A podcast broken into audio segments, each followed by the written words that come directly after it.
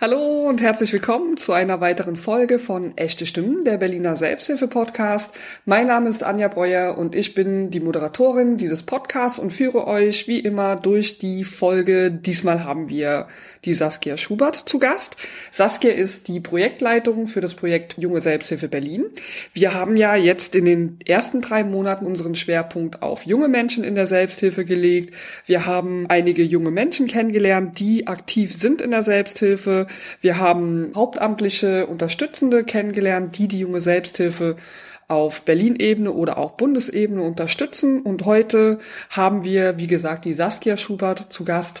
Sie ist seit vier Wochen die neue Projektleiterin des Projekts Junge Selbsthilfe in Berlin. Und was es mit diesem Projekt auf sich hat, wie es entstanden ist und wie es sich bis heute entwickelt hat, das erfahren ihr diesmal in dieser Folge und auch, welche Visionen Saskia mitbringt, wie es weitergehen soll in der jungen Selbsthilfe und warum sie selbst auch so begeistert ist von der Selbsthilfe. Und wir freuen uns total. Ihr dürft gespannt sein. Erstmal herzlich willkommen. Schön, dass du da bist. Danke dir für die Einladung. Sehr gerne. Genau, Saskia. In der Regel mache ich das ja so, dass die Gäste oder die Gästinnen, die äh, zum Podcast kommen, einfach ganz kurz mal erzählen, wer sie sind und warum sie denn heute hier sind im Podcast. Vielleicht ja. Darf ich dir das Wort übergeben? Ja, gerne. Also ich bin Saskia Schubert, bin ähm, seit kurzem Projektleitung in der Jungen Selbsthilfe Berlin bei der Stadtrand GmbH, bin Erfahrungsexpertin, Sozialpädagogin und Eisbaderin, so nebenbei. ich habe ähm, Sozialpädagogik in den Niederlanden studiert und ähm, habe dort diverse Praktika in der Schulsozialarbeit gemacht, im, in der offenen Jugendarbeit und in der Berufseinstiegsbegleitung gearbeitet. In Berlin habe ich dann im Bereich Personal und Bildungsdienstleistungen und zuletzt als Erzieherin und Kita-Leitung gearbeitet. Ähm, bevor ich jetzt in Berlin wieder sesshaft geworden bin, Ende 2015, habe ich noch ein äh, Work-and-Travel-Jahr in Neuseeland gemacht. Wenn ich dich richtig verstanden habe, kommst du überwiegend aus der Schulsozialarbeit, kann man das so sagen, Bildung oder? Ja, Bild, Bildung, Bildung, auf jeden Bildung. Fall. Also ich habe mit verschiedensten Zielgruppen äh, und Altersgruppen, ja. Berufsgruppen gearbeitet, aber viel im Bereich Bildung, ja. Okay, okay. Und du bist seit Februar im Projekt Junge Selbsthilfe Berlin beschäftigt. Genau, seit okay. Mitte Februar. Wunderbar.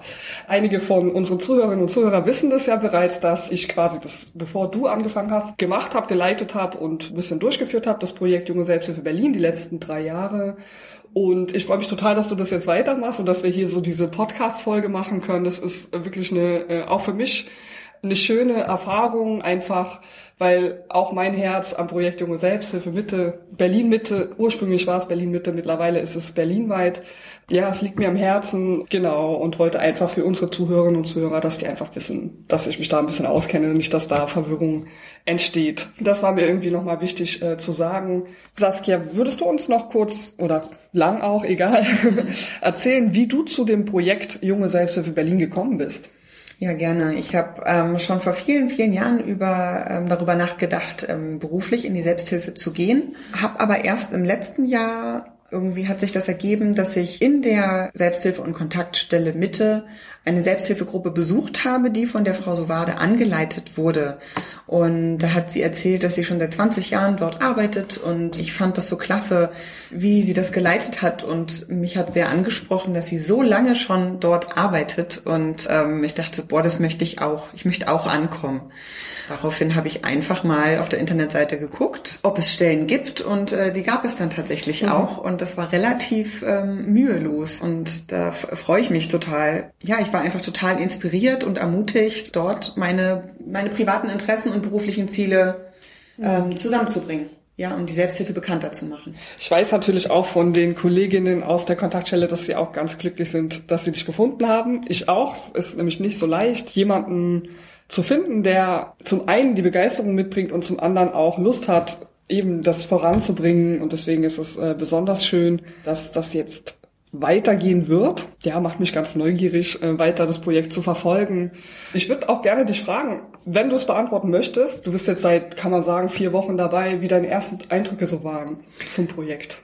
Ja, also ich habe das Gefühl, ich bin genau am richtigen Fleck. Ach, also es ist total vielseitig, ich kann total kreativ werden. Ich hatte am Anfang so ein bisschen eine Bammel, sagen wir so, vor der, vor der Öffentlichkeitsarbeit, weil das für mich ein neuer Bereich ist. So Beratung und Gruppenmoderation, sowas habe ich schon gemacht. Mhm. aber so die Öffentlichkeitsarbeit. Und da muss ich sagen, ich finde es total spannend, wie kreativ ich da drin werden kann und wie schnell ich da reingekommen bin. Also sehr vielseitig und ähm, ja, genau richtig. Sehr schön. Das ist ja optimal. Da freuen wir uns natürlich alle, dass du dich da so wohlfühlst an der Stelle. Du hattest gerade gesagt, es ist sehr vielseitig. Kannst du uns vielleicht mal sagen, was dahinter steckt, hinter dem Wort Vielseitigkeit? Also was genau macht dieses Projekt so vielseitig für dich? Also wir haben einmal den Stammtisch äh, einmal im Monat und dazu machen wir einmal im Monat ein Newsletter wo wir über alles Aktuelle ähm, informieren. In den Social Media sind wir immer, immer aktiver und präsenter. Ähm, gerade auf Instagram gibt es inzwischen auch immer mehr Follower. Es gibt inzwischen auch eine U18, ähm, also wir haben eine U18-Beratung äh, schon gemacht für Ängste und Depressionen. Und ja, wir, wir moderieren oder leiten die Gruppen an für die ersten paar Male, bis, bis ihr Format des Zusammenarbeitens gefunden haben. Ja, wir gehen auch an die Hochschulen, machen Workshops dort, um dort die Studierenden über die Selbsthilfe zu informieren und das, was die Selbsthilfe kann. Und in Zukunft äh, werden wir dann auch an die Schulen gehen, also an die Oberschulen. Okay, so als nächstes Projekt auch genau. Aufklärung an Schulen zu machen. Genau, also ein großer Schwerpunkt in diesem Jahr wird dann auch die Arbeit äh, U18 sein. Das klingt gut. Da waren jetzt natürlich viele Infos dabei, wo man sich erstmal fragt, hä, was soll das bedeuten, wenn man das zum ersten Mal hört? Du hattest vorhin den Stammtisch erwähnt. Mhm. Vielleicht kannst du unseren Zuhörerinnen und Zuhörern nochmal kurz erklären, was ist der Stammtisch? Mhm. Also der Stammtisch ist ein sehr niedrigschwelliges ähm, Angebot für alle, die einfach Kontakt suchen mit gleich Gleichgesinnten sich austauschen wollen. Das äh, findet normalerweise zu Nicht-Corona-Zeiten im Café Ahorn statt, schon seit vielen, vielen Jahren. Und man kann dort quasi ohne Anmeldung einfach ähm, zusammenkommen und ja, sich austauschen über das, was, was einen gerade bewegt, beschäftigt, äh, belastet und das ist ein ganz toller Austausch zu verschiedensten Themen. Wer kommt da zusammen? Also du meintest, man kann da zusammenkommen. Wen naja, junge, junge Leute zwischen 18 und 35 in der Regel, plus okay. minus ein paar Jahre genau, die auch ja Interesse haben an der Selbsthilfe und aber auch teilweise schon viele, die lange schon aktiv sind dort. Ah ja, okay. Und oft entstehen auch aus diesen Stammtischen auch ähm, Selbsthilfegruppen. Ja, wir hatten letzte Woche den Arndt von der Leben nach Krebs Selbsthilfe zu Gast und da ist es ja tatsächlich schon so ein bisschen so entstanden, dass er auf der Suche war nach einer Selbsthilfegruppe für junge Leute mhm. und auf den Stammtisch gestoßen ist und beim Stammtisch hat sich gezeigt, dass er wohl seine eigene Gruppe gründen muss. Und das hat er jetzt auch gemacht. Über einige Jahre gibt's diese Gruppe schon. Und das kann auch sozusagen genau. ein Sprungbrett vielleicht sogar sein für die eigenen Projekte im Bereich Selbsthilfe. Ja, auf jeden kann man das so verstehen? Ja. Darf man denn da auch als, ich sag mal, Fachkraft, also wenn ich jetzt Sozialarbeiter bin oder Sozialarbeiterin, dürfte ich dann auch an dem Stammtisch teilnehmen oder gilt das wirklich nur für Menschen, die aktiv sind in der Selbsthilfe oder aktiv werden möchten eventuell. Mhm. Also es ist eher ein informelles Untereinander, eigentlich ohne Fachkräfte. Ähm, es ist aber in Planung, das ist aber alles noch nicht ganz ausgefeilt, dass wir tatsächlich ähm, sowas wie einen Thementalk in der Zukunft online mhm. anbieten, wo dann Fachkräfte eingeladen werden, um dann einen Impulsbeitrag von 10 bis 15 Minuten zu halten und dann die Gelegenheit nochmal ist, sich darüber miteinander und untereinander auszutauschen. Ah, okay, super. Also getrennt von Selbsthilfeaktiven oder mit Selbsthilfeaktiven zusammen? Nee, mit Selbsthilfeaktiven ah, zusammen. Okay, genau. tolle Idee. Schön. Ich werde natürlich die Homepage oder die Internetseite zum Stammtisch in die Show Notes packen, so dass unsere Zuhörerinnen und Zuhörer mehr erfahren können über den Stammtisch. Im Moment, wenn ich dich richtig verstanden habe, findet es online statt, wie man sich anmelden kann, wie man mit dir Kontakt aufnehmen kann, dass die genau. Leute das einfach wissen. Ja, und steht auch im aktuellen Newsletter, der morgen rauskommt. Genau, und den findet ihr dann auch auf der Webseite und die, die im Verteiler sind, die bekommen das natürlich jetzt E-Mail. Mhm. Okay, also auch wenn man Interesse am Newsletter hat, der jungen Selbsthilfe, kann man auch dir eine Mail schreiben und in den Verteiler aufgenommen werden. Genau, sehr gerne. Mailadresse bekommt ihr natürlich auch in den Show Notes. Was steht in so einem Newsletter drin? Was bekomme ich denn, wenn ich den Newsletter abonniere? Auf jeden Fall steht immer der Stammtisch drin, wo der stattfindet und vielleicht auch mit vielleicht auch ein Thema. Alles, was aktuell ist, gerade in der, was in der Selbsthilfe und Kontaktstille ähm, passiert. Gruppenneugründungen, und es werden natürlich auch immer die aktuellen neuen Folgen des Podcasts äh, vorgestellt. Der erscheint einmal im Monat, das ist genau richtig. Genau, richtig. Okay. Mhm. okay. Zum Ende des Monats.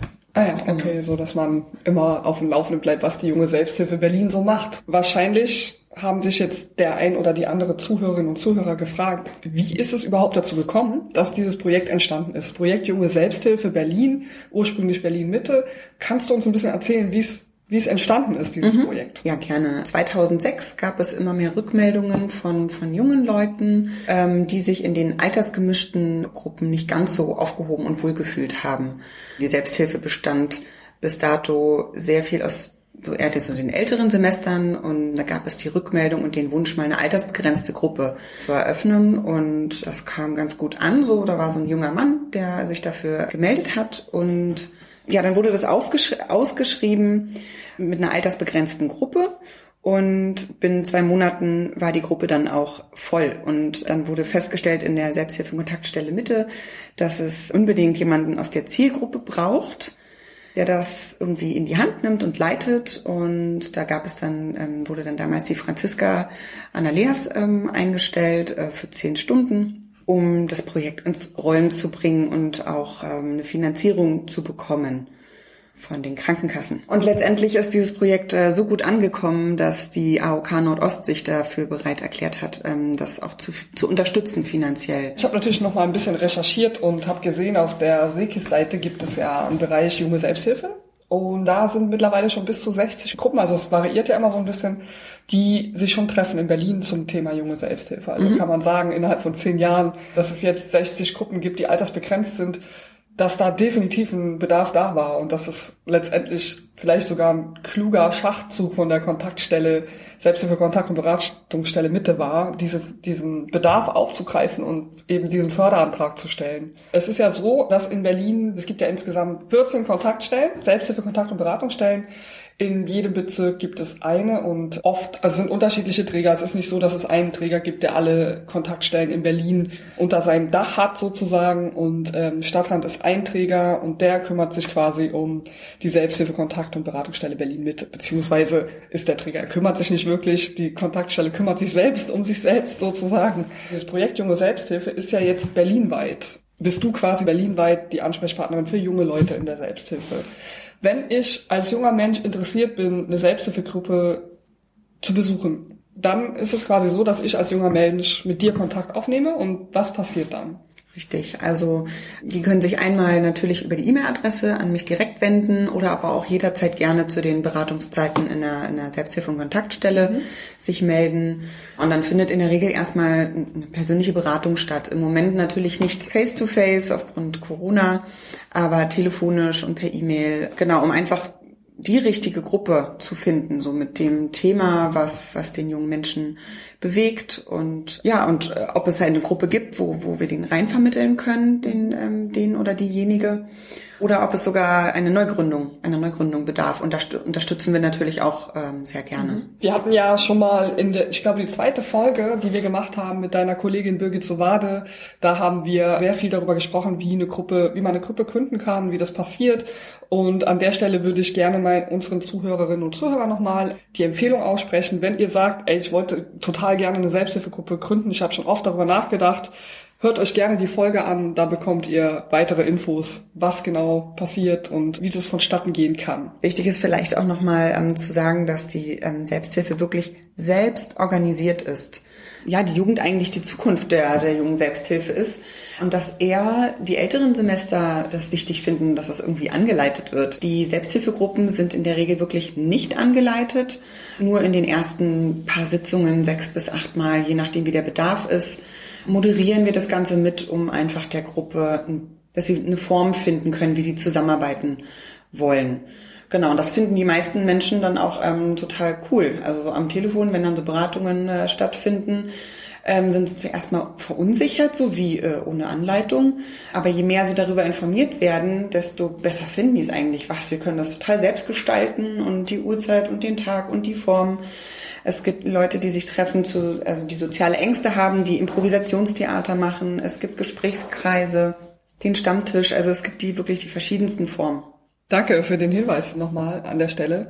Es gibt ja dazu auch die Image-Kampagne Mehr als Stuhlkreis, wo man mhm. das auch nochmal ein bisschen sehen kann, wie unterschiedlich Selbsthilfe gerade auch für junge Menschen sein kann. Also ja. gar nicht mehr diesen klassischen Stuhlkreis, wobei der Stuhlkreis sich auch bewährt und immer gut ist, aber es gibt auch viele andere Formen Du hattest eingangs vom Stammtisch berichtet, dann hattest du auch noch erwähnt äh, den Newsletter, über den haben wir auch schon gesprochen. Und äh, du hattest gesprochen über die Workshops, die mhm. an den Hochschulen stattfinden. Kannst du uns dazu noch ein bisschen mehr erzählen?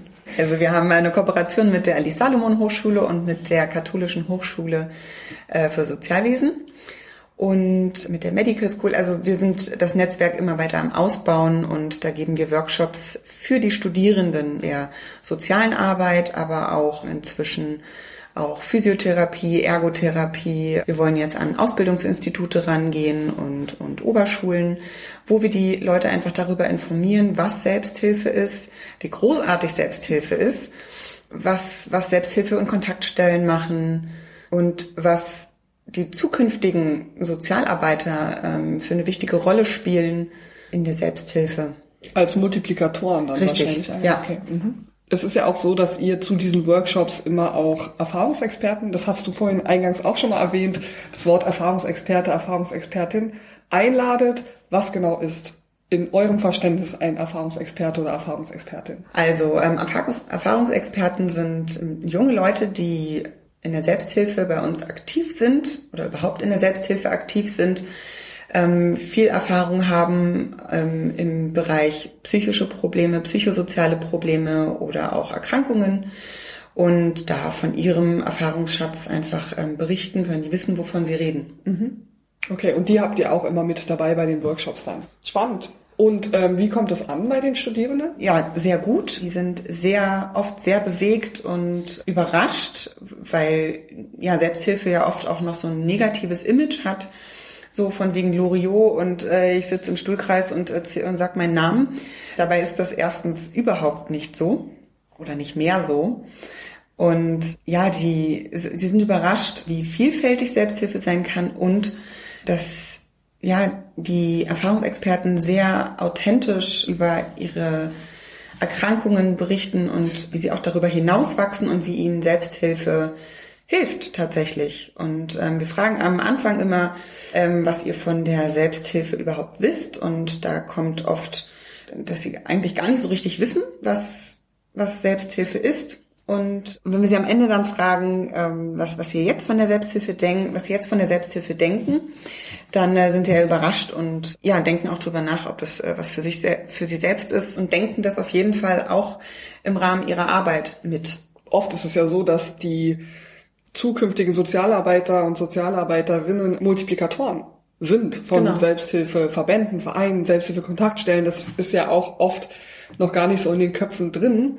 Und da trägt dieser Workshop wahrscheinlich auch seinen Teil dazu bei, dass sich das verändert. Auf jeden Fall. Ja, mhm. genau, ich habe natürlich, dadurch, dass ich selber ja auch beschäftigt war im Projekt, ein paar Zahlen im Kopf, die ich gerne unseren Zuhörerinnen und Zuhörern mal mitteilen würde. Wir machen diese Workshops oder jetzt du machst die Workshops seit 2013 und es sind insgesamt schon über 1500 Studierende und Dozierende informiert worden über Selbsthilfegruppen und Verbände und Vereine. Und alleine diese Tatsache trägt schon dazu bei, dass sich auf jeden Fall ein Umdenken in der sozialen Arbeit, wenn man so will, dass da etwas passiert. Ja. So auch in meiner Laufzeit quasi ähm, ist es auch schon vorgekommen, dass ich einen Anruf bekommen habe von einem ehemaligen Studenten, der in einer Suchtpräventionsstelle nach seinem Studium angefangen hat zu arbeiten und der hat sich erinnert, ah Moment, da war doch äh, die junge Selbsthilfe und das war doch irgendwie ganz interessant und der hat äh, uns angerufen und hat dann mit uns eine Kooperation angestrebt, eben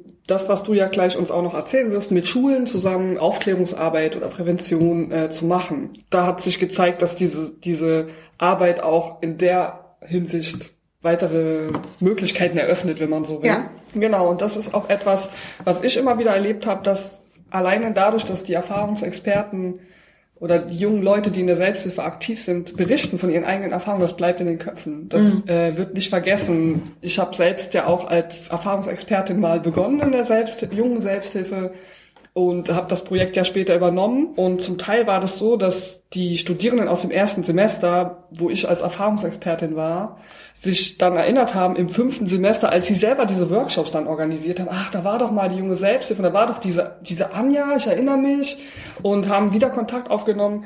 Und es war bisher immer so, dass sie sich eigentlich immer nur an die Erfahrungsexperten erinnern konnten. Mm, So, das ist ja auch eine interessante ja. Sache, so, dass, wie ich finde, ja auch so ein Benefit von Selbsthilfe ist, weil man da halt echte Leute trifft. Und ich ja. glaube, echte Menschen sind auch außerhalb der Selbsthilfe sehr gefragt, ja. will ich sagen. Und ähm, Workshops sehr wichtig und ich freue mich total, dass ihr auch in die Schulen gehen wollt und auch schon jüngere Menschen erreichen wollt, unter 18.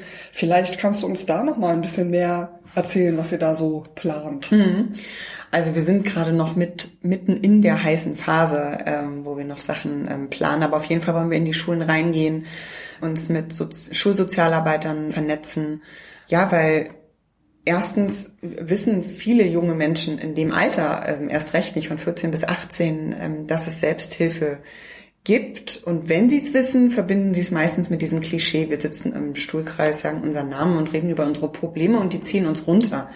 Dabei ist das ähm, absolut gar nicht mal der Fall. Und das ist super wichtig, dass wir jetzt in die Schulen gehen, um mit diesen Klischees und diesen Vorurteilen und diesen Stigmatisierungen ähm, aufzuräumen und auch ja den jungen Leuten Mut machen, über sich und ihre Probleme, Ängste, Sorgen, Nöte zu reden, damit sie sich halt nicht alleine fühlen, weil es gibt so viele andere, die denen es genauso geht und ähm, gerade jetzt auch zu Corona-Zeiten sind ja auch die psychischen Erkrankungen in die Höhe geschossen, gerade auch in, diesen, in dieser Altersgruppe, weil ja die Pandemie einfach einen ungeheuren Einfluss hatte halt auf die auf das Sozialleben, auf die mhm. Schulen. Und jetzt umso mehr ist es wichtig zu zeigen, was, was Selbsthilfe kann. Natürlich brennt die Frage, warum denn die in Berlin, gerade in Berlin, die Selbsthilfe so besonders für junge Menschen ist. Ja, Berlin ist ähm, einfach unheimlich groß, vernetzt, international und es gibt einfach viele Themen und auch die Möglichkeit, ähm, ja, neue Wege für sich zu entdecken und das auch sehr innovativ. Also wenn ich nur mal das Improvisationstheater zum Beispiel nehme für die Gruppe mit den sozialen Ängsten und ja, Depressionen mit 23 zu haben, ist einfach nochmal was ganz anderes wie mit 50. Also da kommen einfach nochmal ganz andere Themen auf. Und diese Themenvielfalt, die bietet halt die junge Selbsthilfe in Berlin. Und auch das Thema Migration findet äh, Raum in der jungen Selbsthilfe. Und es gibt inzwischen auch mehrsprachige ähm, Selbsthilfegruppen, also auch junge internationale Selbsthilfegruppen. Ja, das klingt natürlich spannend. Wir machen sowieso auch zu Migration und Selbsthilfe nochmal einen eigenen Podcast, mhm. so dass ich da jetzt an der Stelle nicht äh, tiefer einsteigen würde, weil wir dazu einfach zu einer anderen Zeit möglich Möglichkeiten haben. Ja, das macht natürlich Sinn. Ne? Also wenn ich 23 Jahre alt bin, bin ich eher beschäftigt mit äh, welcher Ausbildung, Studium, vielleicht Partnerwahl, Kinderwunsch, was du natürlich mit 50 vielleicht so nicht mehr hast. Da denkst du wahrscheinlich eher schon an, vielleicht sogar schon an die Rente oder ja. Enkelkinder oder ne, du hast deinen Beruf meistens schon gefunden, wobei das ja auch heute gar nicht mehr so selbstverständlich ist, wie es vielleicht vor 20 Jahren noch war. Oder halt mit 14, also im Alter von 14 bis 18 geht's halt oft auch um Liebeskummer, um Stress mit den Eltern, um Ärger mit den Lehrern und ähm, all das kann Raum finden, genauso wie Prüfungsangst. Es gibt auch eine Gruppe zu Prüfungsangst oder Präsentationsängsten. Wie gehe ich damit um und wie äh, finde ich da einen guten Weg für mich, um meine Probleme und Sorge, Sorgen in die Hand zu nehmen, aktiv und nicht darauf zu warten, dass mich irgendwie jemand rettet oder in diesem Boot zu versinken, ähm, weil da sind ganz viele. Wir sitzen alle im gemeinsamen Boot. Ja, ich bin äh, sehr gespannt, wie es sich entwickeln wird für die jungen Menschen unter 18, gerade im Schulkontext. Ich glaube, das ist wirklich ein Bereich, der unbedingt Beachtung braucht und da muss was getan werden. So, ich bin sehr gespannt. Ich werde es auf jeden Fall verfolgen, was da so passiert. Ich weiß nicht, ob ich es äh, ob ich's gesagt hatte schon mal, aber wir haben auch ähm, die erste U18 äh, Beratungen gehabt ja. zu Depressionen und Ängste und da suchen wir jetzt nach Leuten, die sich der Gruppe anschließen wollen, weil eine Gruppe braucht natürlich mehr als äh, ein, zwei, drei Menschen. Ja, ja. Genau. Ah, okay. Super. Also es ist im Kommen. Also es ist ja tatsächlich auch so, dass die Menschen mit psychischen Erkrankungen echt auch immer jünger werden. So, ne? Das ist ja. äh, auch wirklich zu beobachten. Deswegen umso wichtiger und umso schöner, dass die Selbsthilfe reagiert und Angebote schafft. Ja, Mensch, Saskia, das ist so ein großer Bereich mit der jungen Selbsthilfe. Da ist so viel möglich. Man kann so viel machen, dass, dass es gar nicht so einfach ist, das so genau zu definieren. Was ist eigentlich das Projekt Junge Selbsthilfe? Ne? Also weil es so viele Bereiche berührt. Saskia, äh, wir sind schon fast am Ende des Podcasts angelangt. Es geht immer so unglaublich schnell. Ich würde gerne von dir nochmal wissen, was genau beeindruckt dich denn so am meisten an der Selbsthilfearbeit? Ich bin ja selbst schon ähm, seit 20 Jahren in der Selbsthilfe aktiv und ähm, kenne sowohl die anonymen Gruppen als auch die angeleiteten und die nicht angeleiteten Gruppen. Und ich muss sagen, alle haben irgendwie was für sich. Und am meisten begeistert mich und beeindruckt mich die Möglichkeit, sich gegenseitig mitfühlend und lösungsorientiert zu begegnen. Ja, sich gegenseitig zu unterstützen und zu inspirieren und ja, manchmal auch das ähm, Unmögliche möglich zu machen. Und das ist mir persönlich auch eine, eine große Herzensangelegenheit, dass es, dass man sich auch einfach für bestimmt, ja, für, für, keine Erkrankung schämen muss und dass man ja, in der Gruppe macht man sich gegenseitig Mut, man und, und zeigt sich, dass man gut so ist, wie man ist. Ja, das macht was mit dem Selbstvertrauen, mit dem Selbstwertgefühl und das ist so, so, so, so wichtig, gerade in dieser Leistungsgesellschaft auch. Leider sind ja vor allem psychische Erkrankungen und Selbsthilfegruppen oft noch ein großes Tabu in unserer Gesellschaft und mit vielen Vorurteilen verbunden. Ja, es wird als Schwäche betrachtet, wenn man irgendwie eine Erkrankung hat. Man will in keine Schublade gesteckt werden weil es die gesellschaftliche Stellung vielleicht äh, gefährden könnte. Denkt, so denkt man. Ja, und das betrifft vor allen Dingen halt auch junge Menschen, die das denken. Aber in der Selbsthilfe aktiv zu sein, ist ähm, alles andere als, schwach, denn ähm, wir übernehmen Verantwortung für unsere Genesung, nehmen unsere Probleme und unser Leben ähm, proaktiv selbst in die Hand. Und ähm, die Möglichkeiten und die Vielfalt der Selbsthilfe werden nun immer bekannter, weil, wie ich ja schon gesagt hatte, Selbsthilfe ist mehr als Stuhlkreis und anonyme Alkoholiker. Mhm. In Selbsthilfegruppen treffen sich ähm, gleichgesinnte Menschen mit ähnlicher Problematik, die miteinander ja Erfahrung, Kraft und Hoffnung teilen. Und das nicht nur zu den Themen Alkohol und Drogen. Und warum ich das wichtig ähm, auch finde, ist halt einfach, dass wir gemeinsam dazu beitragen, dass die junge Selbsthilfe weiter an Bekanntheit gewinnt. Ja, schön. Das freut mich zu hören. Das heißt also, wenn du selbst seit 20 Jahren schon in der Selbsthilfe aktiv bist, dass du, du hast, glaube ich, jetzt im Podcast nicht gesagt, wie alt du bist. Willst du es vielleicht noch sagen? Ja. 35. 35. Das heißt, du bist ja als junger Mensch quasi schon in die äh, Selbsthilfe gekommen, also ja. sogar unter 18. Das heißt, du bist quasi die optimalste Ansprechpartnerin oder kannst dich sogar sehr gut einfühlen in junge Menschen ja. und kannst besser erkennen, was die Bedürfnisse sind. Mhm. Ja. ja. Und würdest du sagen, wenn du sagst 20 Jahre Selbsthilfe, würdest du sagen, dass sich, dass die Bedürfnisse der jungen Leute heute andere sind, als es, als sie bei dir damals waren? Würde ich nicht unbedingt sagen. Es gibt natürlich Themen, die damals noch nicht so präsent waren, wie zum Beispiel Cybermobbing. Aber sowas wie Leistungsdruck, Essstörungen, Stress mit den Eltern, Liebeskummer, sich, sich antriebslos niedergeschlagen zu fühlen, über, ja, Traumatisierung. Also, das ist, das, das wird sich nicht, denke ich auch, wird sich nicht ändern. Ähm, es wird nur immer bewusster, dass es diese, diese Erkrankungen gibt, dass mhm. es Traumatisierungen gibt und die, die Traumafolgestörungen, Essstörungen. Also ich denke, das gab es alles schon immer. Es wird nur immer bekannter. Mhm. Und ähm, das ist gut so, ja. ähm, weil es sind auch ganz normale, echte Menschen, die alles andere als schwach sind, nämlich, ja, sie nehmen einfach ihr Leben in die Hand und sie tun was dafür. Gut, das nochmal zu hören. Meine Frage an dich ist, auch wenn es jetzt schon so ein bisschen deutlich geworden ist, aber was möchtest du persönlich der Selbsthilfe Berlin mit auf den Weg geben? Ja, ich möchte auf jeden Fall mit auf den Weg geben, dass ähm, Selbsthilfe und vor allen Dingen junge Selbsthilfe stark, bunt und lebendig ist.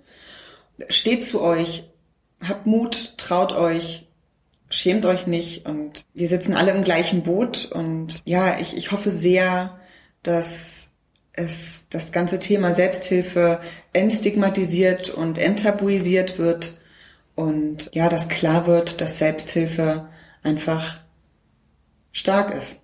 Alles andere als schwach. Das ist eine äh, schöne Botschaft, finde ich. Und kommt mit Sicherheit auch bei den Leuten da draußen an.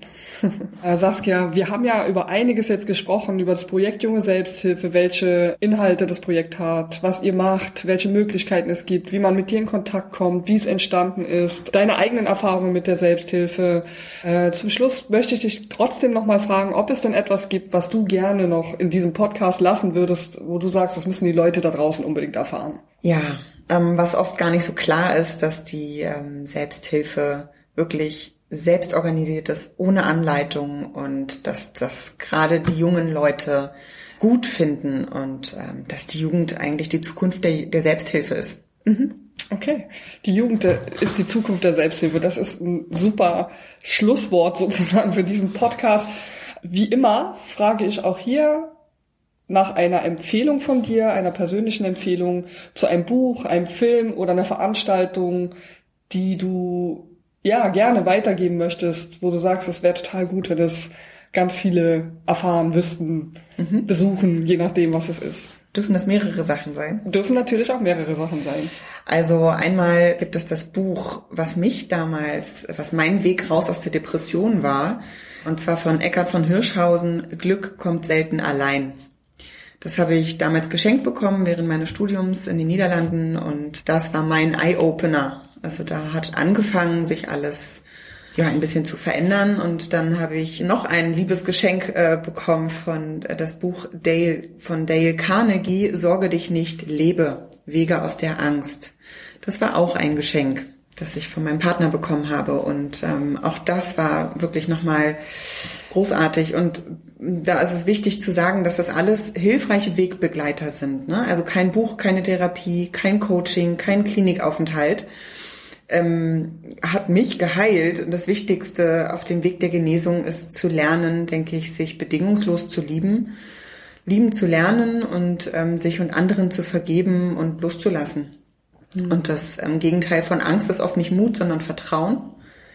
Und ja, in dem Sinne habe ich auch noch eine, eine Filmempfehlung und einen Film, den ich immer und immer wieder gucken kann, ist Das Beste kommt zum Schluss. Das ist wirklich sehr tief berührend und ähm, da geht es darum, was im Leben wirklich zählt. Ja, eine Buchempfehlung, die ich auch noch gerne geben möchte, ist Tagkind und Nachtkind da geht's um Missbrauch, sexuellen Missbrauch und da muss ich aber sagen, dass das sehr konfrontierend ist, aber gleichzeitig sehr, sehr bereichernd. Sollte man vielleicht nicht ganz ähm, ohne, ohne Therapiebegleitung machen, wenn man sich das erste Mal mit dem Thema befasst. Aber es ist wirklich, ähm, war auch eine Empfehlung von jemandem, auch möchte ich nochmal, das, äh, weil ich am Anfang ja sagte, dass ich ähm, Eisbaderin auch bin und das für mich so das beste Antidepressiva ist, was es gibt. Also wenn, wenn ich Eisbaden war oder kalt geduscht habe, dann ähm, ja, habe ich erstmal für ein paar Stunden gute Laune. Und wer da wirklich sehr gut auch ist in Berlin, ist der ähm, Daniel Ruppert. Auch der gibt inzwischen ähm, Online-Kurse in einer bestimmten Atemmethode und auch ähm, mit der Kältemethode. Die Infos bekommt ihr alle in den Show Notes mit Internetseite. Ja, das sind sehr inspirierende Empfehlungen.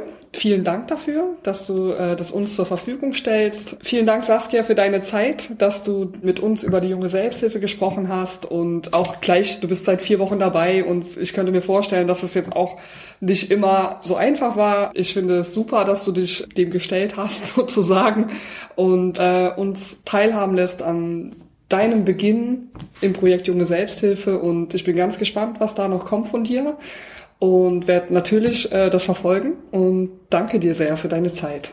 Ja, ich danke, ich danke dir, dass ich hier sein durfte. Sehr gerne. Tschüss. Tschüss. Und das war's auch schon wieder mit unserer Folge von Echte Stimmen, der Berliner Selbsthilfe-Podcast. Wir haben somit unsere Reihe der jungen Selbsthilfe für dieses Quartal abgeschlossen. Wenn ihr aber noch weitere Fragen habt, wenn ihr Feedback geben möchtet oder vielleicht sogar selbst mal zu Gast sein möchtet, meldet euch gerne bei uns über Instagram, echte Stimmen oder auf unserer Homepage echte-stimmen.de oder füllt unser Kontaktformular aus, schreibt uns eine Mail an hallo echte-stimmen.de.